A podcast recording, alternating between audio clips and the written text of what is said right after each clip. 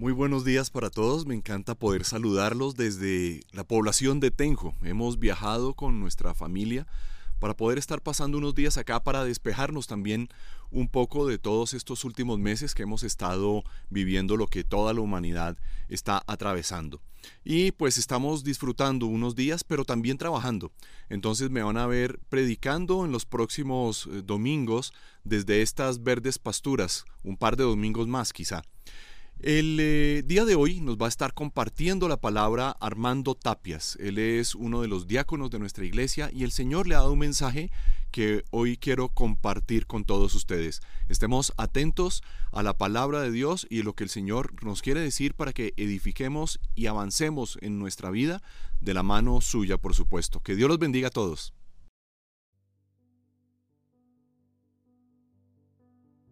Buenos días iglesia, el Señor les bendiga. Hoy tenemos nuevamente el privilegio de vernos, de compartir, de estar conectados como iglesia, que el Señor nos ha llamado a esto. Tenemos también la oportunidad hoy de poder acompañarlos. Mi nombre es Armando Tapias, soy diácono en la ciudad de Barranquilla y tengo hoy el gran privilegio de poder compartir con todos el mensaje del Señor. Estoy más que agradecido con el Señor por este gran privilegio y gran responsabilidad y por eso damos gracias y quiero que oremos por lo que hoy el Señor tiene para nosotros. Así que acompáñenme a orar por este tiempo que vamos a tener, donde seguramente el Señor nos va a dar algo maravilloso a nuestros corazones. Oremos. Padre, te damos gracias, Señor, por este tiempo especial. Gracias por la oportunidad de reunirnos nuevamente en este domingo para honrar tu nombre, Señor. Padre, te pedimos en esta mañana, juntos, como tu iglesia, como tu pueblo, como tus hijos, Señor, que tu palabra, Señor, cumpla el propósito que tú tienes en nuestra vida, Señor. Que tu palabra hoy, Señor, llene nuestros corazones y nos dé refrigerio, Señor que nos abrace con tu poder y que cumpla ese propósito para el cual tú la envías como ella dice, Señor, que no regrese a ti vacía, Señor. Te lo pedimos y te damos las gracias, Señor, en el nombre de tu Hijo amado Jesús y por el poder de tu Espíritu Santo, Dios. Amén y amén. Bueno, vamos a entrar en materia con lo que en esta mañana vamos a compartir. Hay un título eh, y es una pregunta para el mensaje que vamos a compartir hoy. La pregunta es, ¿soy acaso invencible? ¿Soy acaso invencible? Cuando reflexionaba, cuando pensaba acerca de esta pregunta, dije, wow, qué confrontante es preguntarme a mí mismo, ¿soy acaso yo alguien invencible? Al escuchar, repito, esta pregunta y al hacérmela a mí mismo, reflexionaba y creo que también muchos van a compartir lo que llegué en ese momento como conclusión después de pensar en esta pregunta. Y es que a todas luces muchas veces podemos responder con facilidad que no lo somos o que no sentimos que somos invencibles. Y esto quizás puede ser porque generalmente en nuestra mente relacionamos el hecho de ser victoriosos, de ser personas invencibles o victoriosas, con el hecho de la ausencia de dificultades, de problemas, de adversidades, de situaciones amenazantes o intimidantes intimidantes al punto de hacernos sentir temor y desesperanza. Es muy natural que si entonces relacionamos el hecho de que si somos vencedores, pero con la ausencia de dificultades encontraremos que no nos vamos a sentir que somos vencedores. Pero qué lindo que el Señor en su palabra en Romanos capítulo 8, verso 37 dice así. Romanos capítulo 8, verso 37. Sin embargo, en todo esto somos más que vencedores por medio de aquel que nos amó. Lo quiero repetir, dice Romanos 8:37, sin embargo, en todo somos más que vencedores por medio de aquel que nos amó. Maravillosa palabra la que el Señor nos regala a través de este versículo en el libro de Romanos. Entonces, hoy también reflexionaba, en nuestra actualidad reflexionaba mientras preparaba este mensaje acerca de algunas expresiones que se escuchan de manera muy común hoy y son las siguientes. Creo que van a saber de qué hablo. Soy un empoderado o una empoderada, soy un bendecido o una bendecida, soy un victorioso o una victoriosa. Mucha gente lo vive diciendo con gran facilidad, pero parece que se tratara de asociar con la ausencia, repito, de dificultades y no es así quiero que hoy nos quede claro de que no es así. El hecho de que yo sea alguien victorioso, alguien invencible, por decirlo también nuevamente, significa entonces de que tengo en mi vida la ausencia de dificultades. Encontraba o buscaba más bien, mientras preparaba este mensaje, dos palabras que creo que guardan mucha relación y quería saber lo que el diccionario decía de manera textual con estas dos palabras. Una de ellas es el término invencible. Y quizás nosotros con facilidad podemos buscar en, nuestro teléfono, en un computador, el significado, en un diccionario, ¿cierto? El significado de este término invencible. Y el invencible lo que encontré muy sencillamente es que no puede ser vencido. Invencible, el que no puede ser vencido. Ahora también el otro término es victorioso. Victorioso. Entonces, invencible y victorioso. Y en victorioso encontré lo siguiente, que vence. Victorioso es el que vence. Entonces, invencible el que no puede ser vencido. Nunca puede ser vencido. Y el victorioso es aquel que siempre vence. Creo también que hoy más que nunca nuestras generaciones, en estos tiempos que vivimos, nos está todo el entorno que estamos viviendo, toda la actualidad de nuestra generación nos quiere enseñar algo distinto, algo diferente a nosotros. Pero no podemos permitir que todo lo que está sucediendo nos pase por encima, pase por encima nuestro sin que nosotros aprovechemos la valiosa oportunidad que el Señor quiere darnos para que atesoremos en nuestros corazones lo que Él quiere que aprendamos a razón de lo que estamos hoy viviendo como sociedad, como país, como iglesia también. Es importante entonces que entendamos que cuando comprendamos, cuando abracemos lo que el Señor tiene para nosotros en estos tiempos, allí en ese instante nosotros podemos ya no especular más acerca de nuestras vidas, acerca de lo que estamos viviendo, nuestras realidades, sino que allí en ese momento abrazaremos lo que la verdad del Señor dice hacia, hacia nuestras vidas y para con nosotros y podremos entonces recordar lo que dice el pasaje que leímos hoy, que somos más que vencedores que somos más que vencedores por medio de aquel que nos amó. También es cierto que nosotros en efecto, para poder encajar dentro de ese tesoro que habla Romanos 8:37, para que nuestra vida pueda encajar en lo que ese pasaje declara con firmeza y con claridad, para que nuestra vida pueda expresar esta realidad de la palabra del Señor, pero esta verdad de la palabra del Señor, hay que entender que no se trata de ti y de mí. No se trata de nosotros. No se trata tampoco de qué tan grande o el tamaño que pueda tener la dificultad que estemos enfrentando en nuestras vidas. Hoy, que enfrentaremos mañana, la que enfrentamos hace algún tiempo, no se trata de ti ni de mí. No se trata de la dificultad, del tamaño de la dificultad, de la circunstancia en la que nos encontramos. No se trata de esto. Se trata sencillamente de aquel que nos colocó en la posición que nosotros debemos tener, la posición de vencedores, como lo dice Romanos. Y ese es Jesús. Se trata de Él, de Jesús. Por eso quiero que eh, me acompañen en esta mañana a ver cuatro puntos, cuatro breves puntos a la luz de la palabra del Señor y en el libro de los jueces acerca de el ser invencible. El primero de estos puntos se titula Tenemos que saber que Dios es el invencible. Tenemos que saber, escúchame bien, tenemos que saber que Dios es el invencible. Muchas veces nos familiarizamos demasiado con esto que acabo de mencionar y decimos, sí, yo sé que Dios todo lo puede, que Dios es poderoso, que Dios es invencible, pero debemos con toda nuestra vida, con todo nuestro ser, con nuestra mente, con nuestro corazón, con nuestras emociones, pero también con nuestras acciones, reconocer que nuestro Señor es invencible. Vamos a continuar allí durante eh, unos puntos viendo lo que el libro de jueces en el capítulo 6, verso 16 nos habla ya algunos se familiarizarán con lo que allí narra la escritura en el Antiguo Testamento, habla de Gedeón. Vamos a dar unos cuantos trazos de lo que habla el pasaje o esa historia, lo que nos relata de lo que le sucedió a Gedeón, o en cabeza de Gedeón también lo que le sucedió, podemos decirlo así, al pueblo de Israel. Vamos a ver, repito, unos trazos de eso. Me gustaría poder desglosar un poco más la historia, pero esto se los dejo a ustedes para que en casa puedan leer con mayor detenimiento lo que nos dice la escritura en el libro de jueces, eh, general, pero también puntualmente en lo que hoy vamos a ver, que es la historia de Gedeón. Jueces capítulo 6, verso 16 dice de la siguiente forma, el Señor respondió, tú derrotarás a los madianitas como si fueran un solo hombre, porque yo estaré contigo. Tremenda esta declaración que el Señor le hace a Gedeón.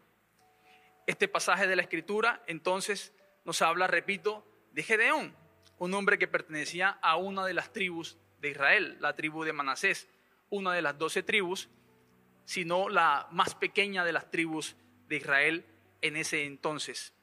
La época en la que transcurre este acontecimiento en el cual nos vamos a ir moviendo mientras avanzamos en los cuatro puntos que vamos a conversar, a compartir hoy, esa época transcurre durante el tiempo en que el Señor, a través de Josué, llevó al pueblo, a las tribus, a entrar a la tierra prometida y también antes de que el pueblo de Israel tuviese reyes, sus primeros reyes, reyes que los gobernaran. El Señor entonces en este tiempo nos narra o nos cuenta el libro de jueces que el Señor levantó jueces o caudillos que lideraban o gobernaban en medio del pueblo del Señor. Esto lo hacían políticamente y militarmente pero fue una época también, escúchame bien, fue una época también donde lamentablemente el pueblo mostró un completo fracaso a la hora, el pueblo de Israel, a la hora de seguir fielmente y obedientemente a lo que el Señor le había encomendado, le había dicho, ordenado recientemente a través de Josué, pero también antes de Josué en cabeza de Moisés. Fue una época muy triste donde el pueblo definitivamente fue desobediente. Vemos también acá como Gedeón, un hombre que muestra algunos rasgos al inicio del llamado que el Señor le hace, unos rasgos eh, de temor, de cobardía. Y usted me entenderá cuando detenidamente pueda leer esta historia en su casa. Allí en el verso 15 del mismo capítulo nos habla de que cuando el Señor le llama, la salida o la respuesta que tuvo Gedeón fue, Señor, ¿cómo llamarme a mí si pertenezco al pueblo o a la tribu más insignificante, más débil y yo soy el más débil de ellos? Eh, inmediatamente Gedeón allí muestra esa faceta o ese rasgo en su vida de, cobardía, de temor. Pero luego este mismo Gedeón, que de primera mano le respondió al Señor así, este mismo Gedeón maravillosamente y a causa de lo que el Señor hizo en él, nos enseña o nos muestra cómo se consigue el ser más que vencedor. Gedeón nos muestra y nos enseña cómo nos podemos nosotros convertirnos en más que vencedores, invencibles, entendiéndolo como lo estamos conversando hoy. ¿Por qué? Porque no se trata de nosotros, sino de aquel que va con nosotros como poderoso gigante. Verso 16 nos habla eso y nos dice que el Señor le dijo, yo iré contigo. Es suficiente si el Señor va contigo y va conmigo. Es suficiente. Algunas veces pensamos que no tenemos la suficiente fuerza o poder para hacerle frente a nuestra realidad. Me ha pasado muchas veces que me siento así, que no soy capaz, que no tengo lo suficiente que no tengo la fuerza, que no tengo la inteligencia, que no tengo la capacidad para hacerle frente a la realidad que estoy viviendo. Pero vemos aquí, o resumimos aquí, tres cosas importantes que quiero compartirles a ustedes en este pasaje de jueces 6. Tres cosas importantes y una de ellas está en el versículo 12. Y dice, el Señor está contigo. Esta es la primera cosa importante, la más importante de todas. El Señor está contigo y el Señor está conmigo. dice así ese verso, cuando el ángel del Señor se le apareció a Gedeón, le dijo, el Señor está contigo. La segunda cosa importante que quiero resaltar en este primer punto y que también finaliza en este versículo 12 es que el Señor llama a Gedeón como guerrero valiente. Y voy a repetir todo el versículo entonces. Dice, cuando el ángel del Señor se le apareció a Gedeón, le dijo, el Señor está contigo, guerrero valiente. Fíjense cómo el Señor ve en Gedeón un guerrero valiente, aunque Gedeón la primera respuesta que tuvo al llamado del Señor precisamente no mostró valentía.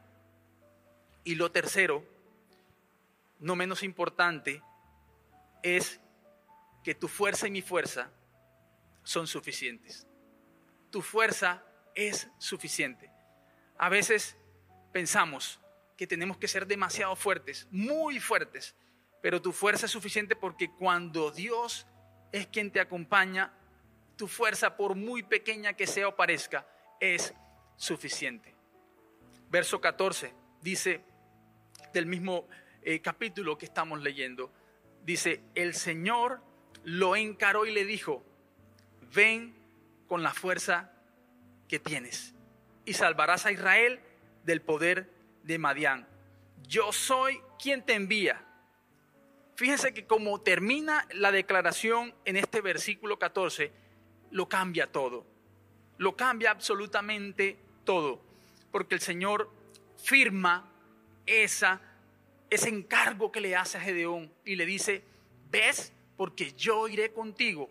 Y el Señor sabe que es suficiente si Él va con nosotros. Es suficiente si Él va con nosotros. Entonces, avancemos al segundo punto en esta eh, mañana de domingo que nos dice de la siguiente forma. Tenemos que enfrentar algo con lo que nosotros no podamos humanamente. Tenemos que enfrentar algo con lo que nosotros no podamos humanamente. Cuando leí este segundo punto, me daba algo de temor pensar de que más de las veces que quisiera, me voy a ver enfrentado con situaciones, con adversidades, con circunstancias que van a sobrepasarme, van a sobrepasar mis capacidades, van a sobrepasar mis fuerzas, van a sobrepasar quizás mi inteligencia, pero es necesario que tú y yo como hijos de Dios nos veamos enfrentados a este tipo de situaciones en nuestra vida, que nos superen en gran forma, que nos superen en gran manera. Vamos a leer nuevamente jueces eh, capítulo 6, pero el verso 3 en adelante. Y allí nos vamos a, fijar, vamos a poder afianzar lo que acabo de comentar a través del punto 2. Y lo leo de la siguiente forma. Dice, siempre que los israelitas sembraban, los madianitas, amalecitas y otros pueblos del oriente venían y los atacaban, acampaban y arruinaban las cosechas por todo el territorio hasta la región de Gaza. No dejaban en Israel nada con vida, ni ovejas, ni bueyes, ni asnos. Llegaban con su ganado y con sus carpas como plaga de langostas. Tanto ellos como sus camellos eran incontables e invadían el país para devastarlo. Es triste ver cómo en este momento el pueblo se encontraba sometido, sometido a una circunstancia a través de sus enemigos. Voy a ampliar un poco más el contexto en el cual nos encontramos como les decía al inicio, unos trazos simplemente de la historia que vamos a ver hoy en esta mañana de manera muy breve, pero para contextualizarnos un poco más, Israel venía de unos 40 años, eh, más o menos, unos 40 años de un tiempo de paz, un tiempo de tranquilidad. Pero cuando la historia entra y nos cuenta de Gedeón, vemos que eh, el pueblo nuevamente empezó a ofender al Señor. Y entonces quedaron sometidos a los pueblos enemigos durante siete largos años. Y aquí vemos entonces cómo aparece este Gedeón Eh, pero también la historia allí nos cuenta de que en ese entonces, durante estos siete años que el pueblo estaba siendo sometido y castigado, eh, el pueblo se escondía en cuevas y montañas para poder evadir a sus enemigos. Esto lo que nos enseña, lo que nos muestra, es que para ellos era imposible, humanamente hablando, hacerle frente a este problema.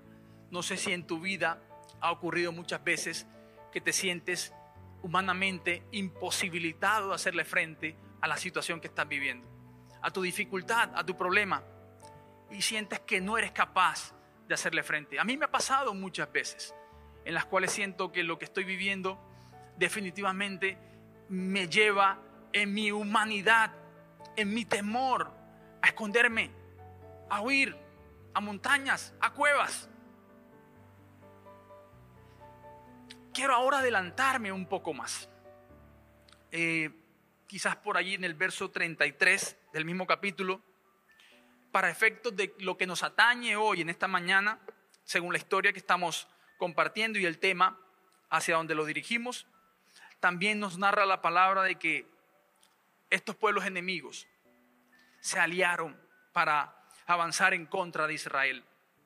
Se dice que eh, fueron más o menos eh, o un poco más de 100 mil soldados que se aliaron en cabeza del ejército de Madián para atacar al, pueblo de Israel, a la tribu de Manasés.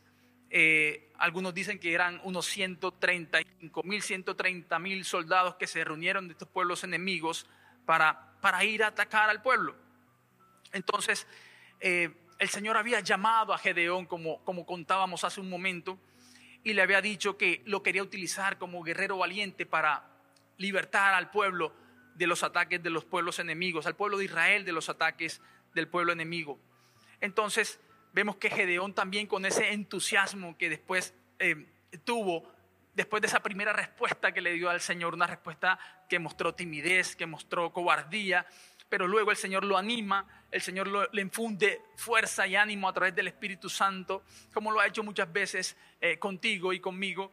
Eh, Gedeón entonces con ese mismo ánimo hace un llamado a la tribu de, Manasés y hace un llamado no solamente a la tribu de Manasés, sino también hace un llamado a la tribu de Aser, de Zabulón y de Neftalí.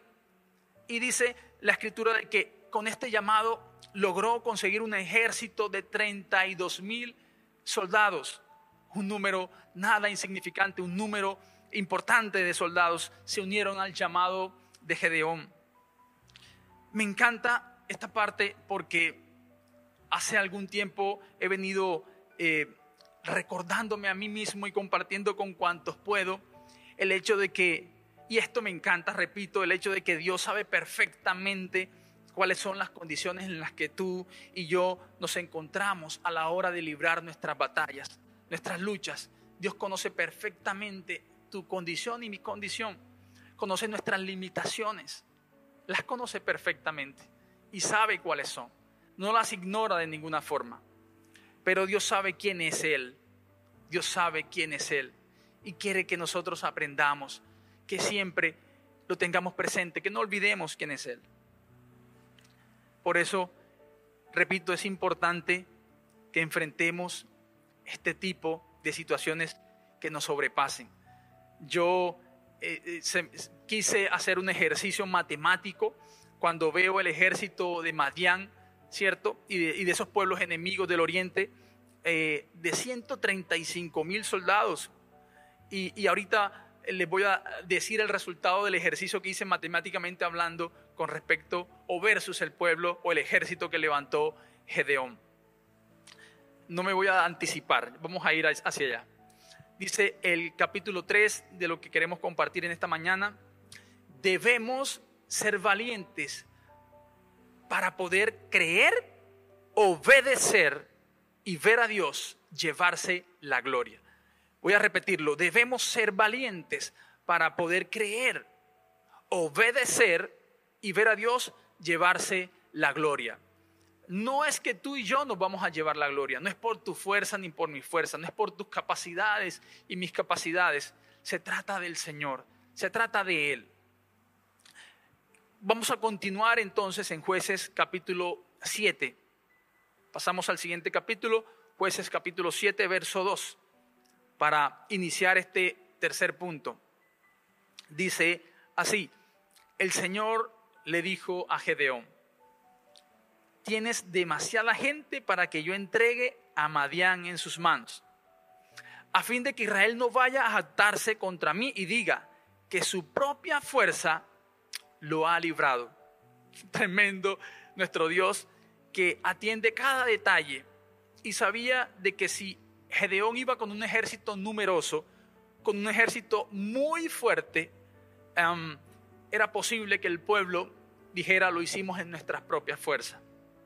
Entonces, el Señor le dice a Gedeón que era demasiado, eh, demasiadas personas las que llevaba. No sé cómo tomó esto Gedeón, yo no lo hubiese tomado muy bien. Señor, sé que tú vas con nosotros, pero importante que tengamos un buen número de personas que nos acompañen en la batalla que vamos a tener. Entre más seamos, mucho mejor para hacerle frente a un ejército tan numeroso como el que se viene en nuestra contra. Pero el Señor y, la, y, la, lógica del Señor es distinta a la de nosotros. La Biblia dice que sus pensamientos son mucho más elevados y altos que los nuestros. Entonces allí encontramos como el Señor eh, muchas veces ve las cosas de una forma diferente a como tú y yo lo vemos. Gedeón avanza con sus hombres al límite del campamento enemigo. 32 mil soldados. 32 mil soldados contra 135 mil, ¿cierto? Más o menos que tenía el ejército de Madián. Aquí es donde les digo que hacía un ejercicio porque quería saber qué porcentaje de, soldados tenía Gedeón versus el ejército enemigo. Y era un 0,2%, 0,222% del ejército enemigo. Y yo decía, insignificante el número de soldados llevaba Gedeón eh, en ese momento. Ese 0,2 pertenece a lo que les voy a relatar ahora. Me anticipé, pero se los voy a decir dice que de 32 mil soldados hubo un primer filtro que el Señor hizo. No me, no me juzguen por las matemáticas porque el 0,2% es lo que les voy a decir ahora. Algunos estarán haciendo ese ejercicio en casa, no me juzguen. 32 mil soldados. Y llega Dios y hace un filtro. Y le dice, como lo leíamos en jueces 7.2, Gedeón, hay demasiada gente no necesito tanta gente para lo que voy a hacer con ustedes, en cabeza tuya. Y el Señor entonces le dice a Gedeón que pregunte cuántos de esos 32 mil se sentían acobardados hacia donde se dirigían a la batalla. Y dice que con esa pregunta, esa ganga que hicieron, ¿cierto? Esa pregunta de ganga que le hacen un ejército previo a una batalla, nada más y nada menos que 22 mil de esos soldados levantaron la mano y dijeron, tenemos temor las dos terceras partes del ejército casi levantaron la mano y dijeron, tenemos temor. Y dice que el Señor le dijo a Gedeón, devuélvelos a casa. Y se fueron 22 mil soldados, quedando solamente 10 mil soldados para hacerle frente a 135 mil soldados enemigos. Esto se pone cada vez mejor. Cada vez mejor digo, porque el Señor sabía lo que iba a hacer. Pero luego en el verso 4 el Señor le dice a Gedeón que aún tiene demasiados hombres para la batalla. Tremendo, repito, no sé esta, en esta ocasión cómo Gedeón tomó eso que el Señor le dijo. Si en la primera ocasión, cuando le dijo que tenía muchos, eh, pudo ser fuerte el hecho de que Dios le dijera eso, en esta ocasión, ya habiendo hecho un primer filtro, un primer barrido, Dios, como Gedeón tomó esto, yo de seguro, repito, hubiese dicho, Señor, no te entiendo, no sé qué quieres hacer ya me dijiste que me ibas a dar la victoria, ahora bien no sé qué te traje entre manos. Entonces, el Señor hace un segundo barrido en este ejército y en ese segundo barrido de 10 mil soldados solamente quedan con Gendeón 300 soldados. El Señor le dice, llévalos a que beban agua y allí yo te diré quién irá y quién no irá. Lo vemos en jueces 7.7, yo lo quiero leer para ustedes. Dice así, el Señor le dijo a Gedeón, con los 300 hombres que lamieron el agua, yo los salvaré y entregaré a los madianitas en tus manos. El resto, El resto, que se vaya a su casa. Entonces, de 10 mil soldados el Señor se queda con un puñado de hombres, 300 hombres, el 0,222% del ejército de 135 mil soldados enemigos. El 0,2%. Tremendo. Cuando tú y yo tomamos fuerzas en el Señor, cuando tú y yo le creemos a Dios, cuando tú y yo le obedecemos a Dios, no queda otra cosa que prepararnos. Debemos prepararnos porque lo que ocurrirá luego de esto es que el Señor se va a glorificar en gran manera. Vendrá la gloria del Señor a tu vida y a mi vida vendrá la gloria de Dios en la circunstancia que estemos viviendo y se desatará su poder para bendecirnos. Cuando tú y yo tomamos fuerzas, cuando tú y yo le creemos, cuando tú y yo le obedecemos, debemos prepararnos porque el Señor va a venir con fuerza y con poder para glorificarse. A manera de conclusión, vamos a aterrizar en el cuarto punto y último que se titula La clave es permanecer en el corazón de Dios. La clave es permanecer en el corazón de Dios. Cuando, cuando Gedeón eh, dice jueces 7:15, cuando Gedeón oyó el relato de sueño, del sueño y su interpretación, se postró en adoración. Luego volvió al campamento de Israel y ordenó, levántense, el Señor ha entregado en manos de ustedes el campamento madianita. Leíamos que eh, Gedeón con sus soldados se fue allí y, se, y acampó al límite de donde estaba el ejército enemigo. Ya vimos cómo el Señor aplicó unos filtros y quedaron 300 soldados. Eh, pero, pero, Gedeón, um, el Señor sabía, como, como, cualquiera de nosotros, como cualquier persona humana eh, de carne y hueso, que, que aún a pesar de que el Señor esté constantemente mostrando eh, su respaldo, a veces tenemos temor y dudas. Entonces el Señor le habló claramente y le dijo, si temes, lo, lo, envió para que bajara allí cerca donde estaba la guardia del ejército enemigo. Y lo envió con uno de sus siervos para que allí escuchara lo que estaban hablando y diciendo. Y lo que nos relata la historia, por eso repito, eran unos simples trazos de la historia de Gedeón. No hablamos todo lo que allí nos relata, no, no hay el suficiente tiempo para hacerlo. Pero con esto lo que quiero decir es que Gedeón eh, bajó y escuchó cómo habían dos guardias en el ejército. Y esos dos guardias, uno de ellos le contaba al otro que había tenido un sueño donde veía una rueda que venía eh, y caía sobre eh, su campamento. Y el compañero de guardia le decía que simplemente ese sueño era que iban a ser derrotados por el ejército de los israelitas. Entonces Gedeón, por supuesto que eh, esto lo llenó de, fuerza, lo llenó de, vigor, lo llenó de alegría, también lo llenó de mucha fe, porque recuerden lo que allí dice cuando Gedeón oyó el relato del sueño y su interpretación, se postró y adoró al Señor. Esto lo llevó a adorar a Dios, a, entrar en el corazón del Señor en adoración, a buscarle al Señor y decirle gracias Señor por lo que estás haciendo. Creo en lo que estás haciendo Señor. Confío en lo que estás haciendo Señor. A veces creemos en lo que el Señor hace porque es Dios, pero a veces nos falta confianza en lo que el Señor está haciendo.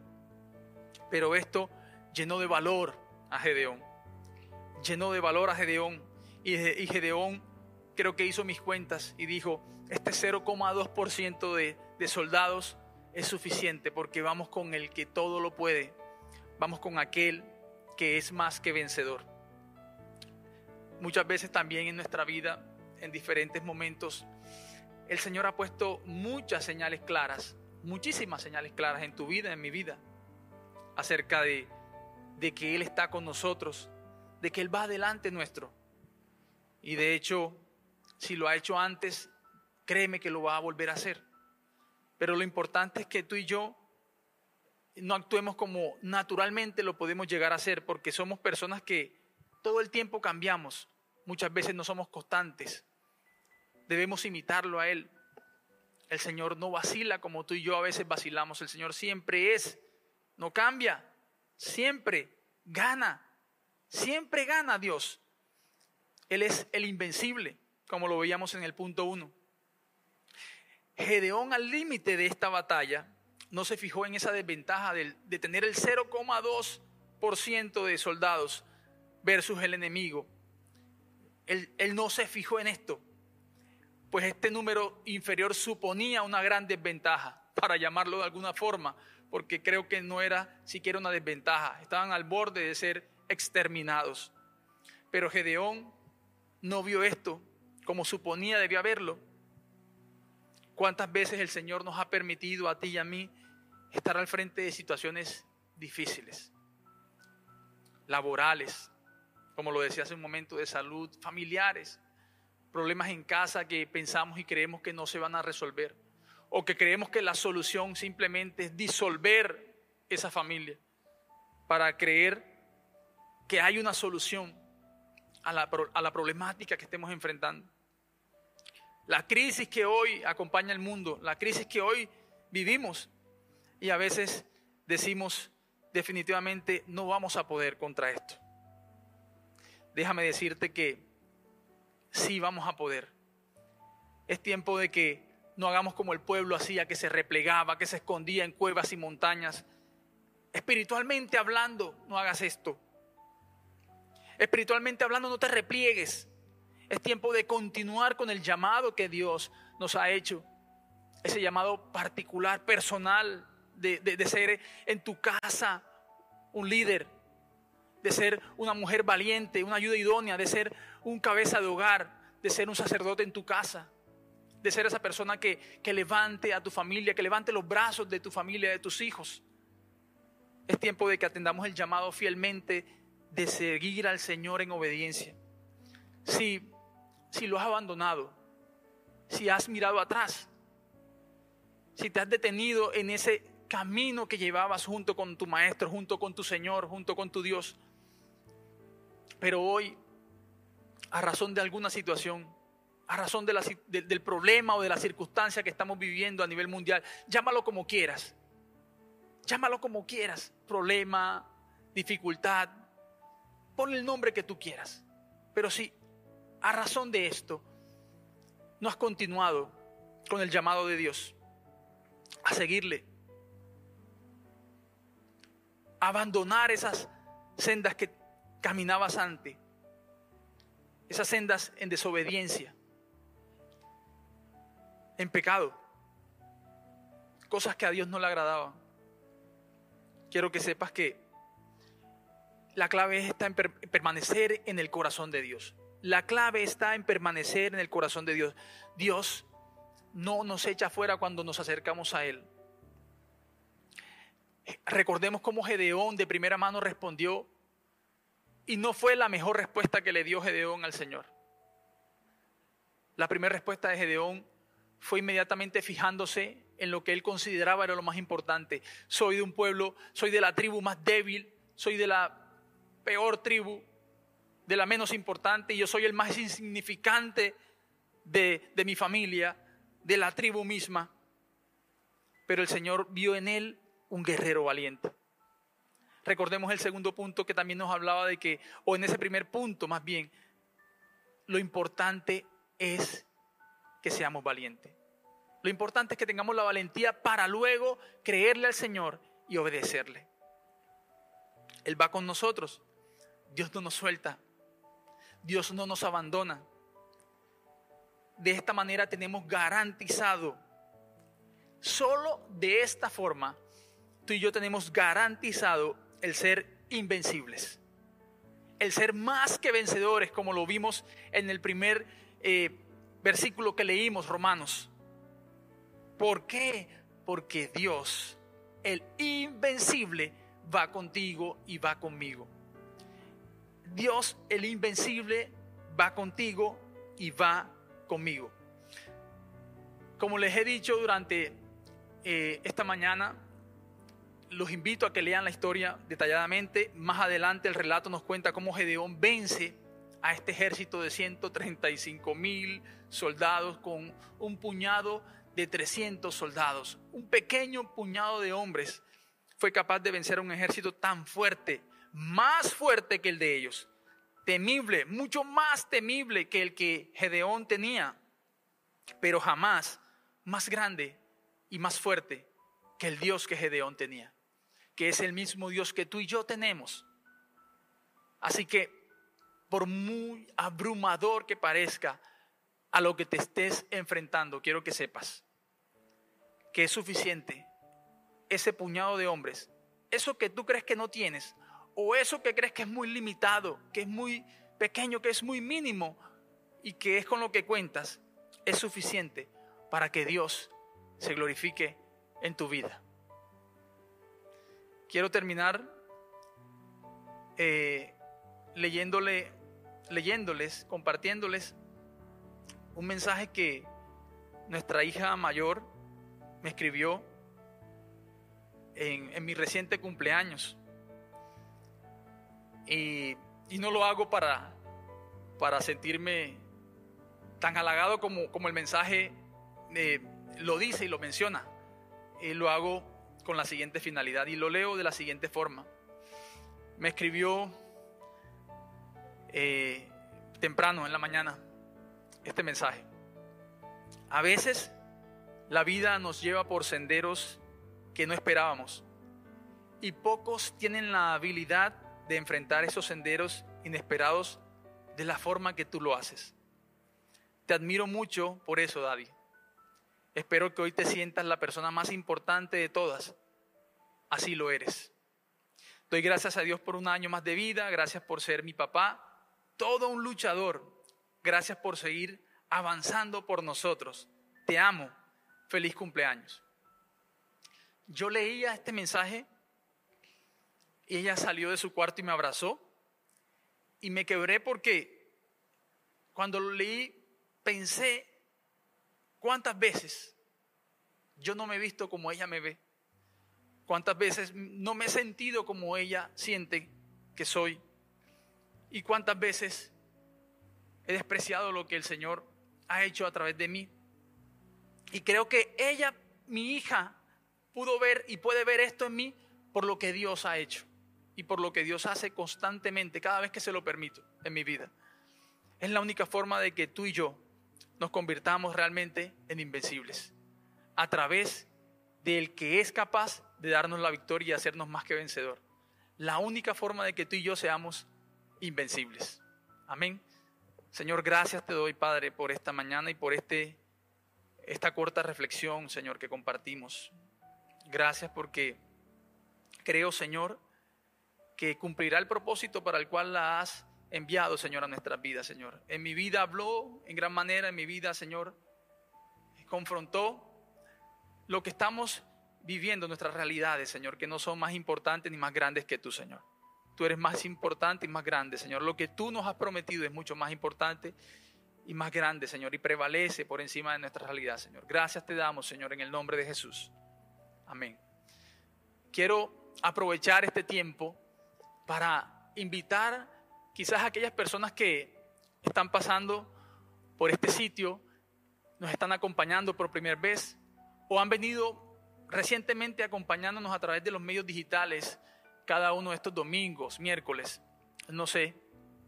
Pero quiero aprovechar este espacio que el Señor me permite para decirte a ti que si hoy el Señor te ha hablado, que si hoy el Señor a través de lo que hemos compartido ha tocado tu corazón y te ha hecho un llamado como se lo hizo a Gedeón, quiero acompañarte a que hagamos una oración diciéndole, Señor, aquí estoy, quiero seguirte porque quiero convertirme en el invencible que tú me puedes hacer, Señor en aquel que es más que vencedor y que solamente lo puedo lograr a través de ti.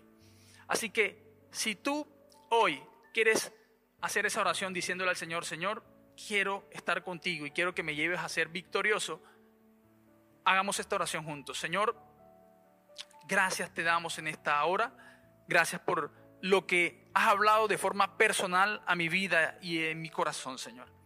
Hoy reconozco quizás, Señor, de que he estado distraído, y que, y que no he puesto mi mirada en ti, Señor, no he puesto mi mirada en lo que tú tienes para mí, Señor. Pero hoy quiero hacer un pacto contigo, Señor, y quiero detenerme, detener mi vida en este momento, y quiero, Señor, cambiar de dirección, Señor. Quiero dejar de hacer lo que estaba haciendo, dejar de pensar como estaba pensando antes, como lo hacía Gedeón, pensando en que era algo insignificante.